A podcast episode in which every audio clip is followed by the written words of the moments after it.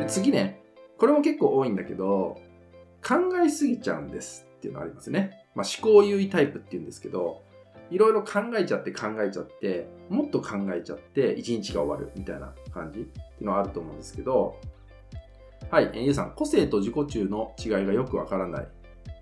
まあ、自己中は人に迷惑かけてるかどうかですね。そう、それによって誰かが迷惑かかっちゃうとか、誰かが嫌な思いするとか、なんかこう、その人から人が離れていっちゃうっていうのはただの自己中。そう。まあ、自分勝手みたいなものになっちゃうんですね。そう。それを履き違えると、なんかただのわがまま。だから私は私でいいんだとかっていう風になって勘違いすると、なんか空気を読まない。場違いなことを起こして周りの人から人が離れていっちゃうとかっていうのがあると思うんで、それだとただの自己中だよねって別に個性を出してるわけじゃないよねってことになっちゃいますよね。はい。ジさん、おせっかいおせっかいと気づけない自分がいます。まあそれは、その自分のやるべきこととかが明確になったりすると分かってくるのかなと思います。要は、一日の中で自分がやるべきことにおいて、うんと、自分自身のためだけ、もしくは誰か家族とか、パートナーが関わるものだけっていうふうに考えたときに、その比率がまずどっちが多いかってこと。で、もし家族とかパートナーの比率が多かったら、これって私が本当にやる必要あるのかなとか、別にこれ私じゃなくても大丈夫なものなのかなっていうのをチェックすると、なんかもしかしたら自分の意思で勝手にやっちゃってる可能性があるってこと。まあよくありがちなのが、ママさん、ママさんでありがちなのが、要はこの時間私子供といなきゃいけないんですとかって言うんだけど、それってお子さんって本当に求めてるんですかって聞くと、お子さんからの言葉で聞いてないんですよ。お子さんはもしかしたらその時間、一人で何かやりたいのかもしれないとか、一人で過ごせるかもしれないんだけど、でも思い込みの中で、私がや、ここにいてあげなきゃ、ここをやってあげなきゃって言ったように、勝手に決めつけちゃう。これおせっかいなんですよね。そう。でも別に子供は求めてない可能性が高いし、まあ、あの本当に求めてないですっていうのがとても多いんですよ。実際に子供たちと話していくと、なんか意外と真逆のことを考えたりとかするっていうのもあります。はい。で、ちょっと話戻しますね。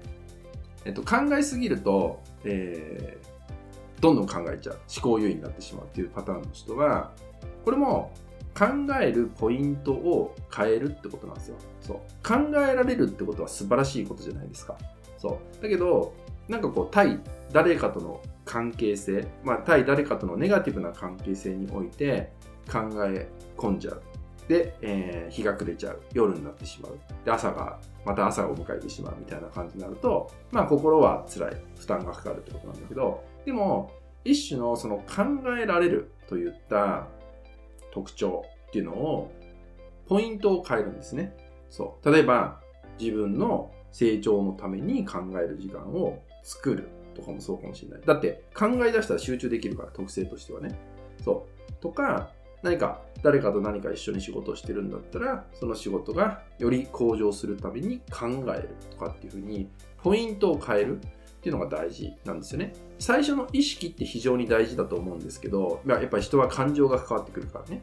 だけど、その考えるポイントが変わって、そこにスイッチが入ったら、とことんいけると思うんで、でなんで、なんかそういう意識を持っといてほしい。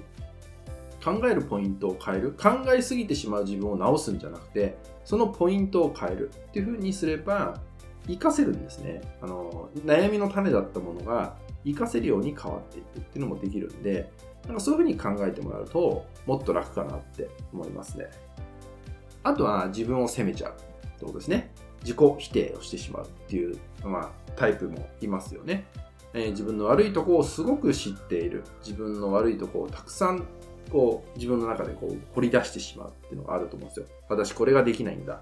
私こういうとこがダメなんだ。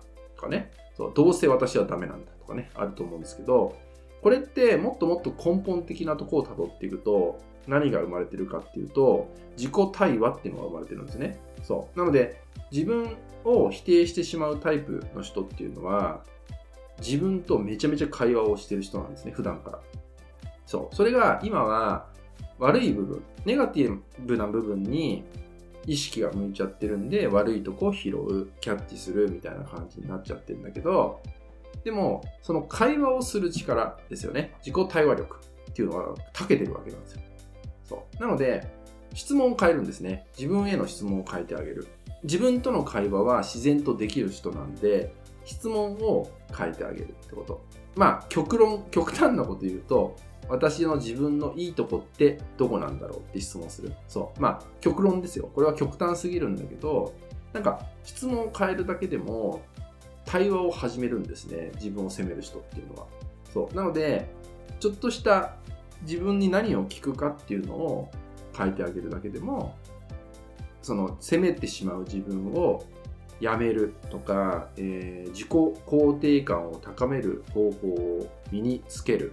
かポジティブシンキングになるとか言ったような考え方にならないよってこと。そっちになっちゃうと根本では自分を責めてしまうといった、えー、まあ癖みたいなのがあるんでそれを否定することになっちゃうんですよ。変えようとするっていうのはね。でそれが辛くなる。つまり自分を責めてしまう自分に蓋を閉めるってことをしちゃうんでそれが実は辛くなる原因になるからじゃなくてそもそもの自分との対話ができてる人なんだっていう認識を持って自分への質問を変えていくだけでいいかなって思います。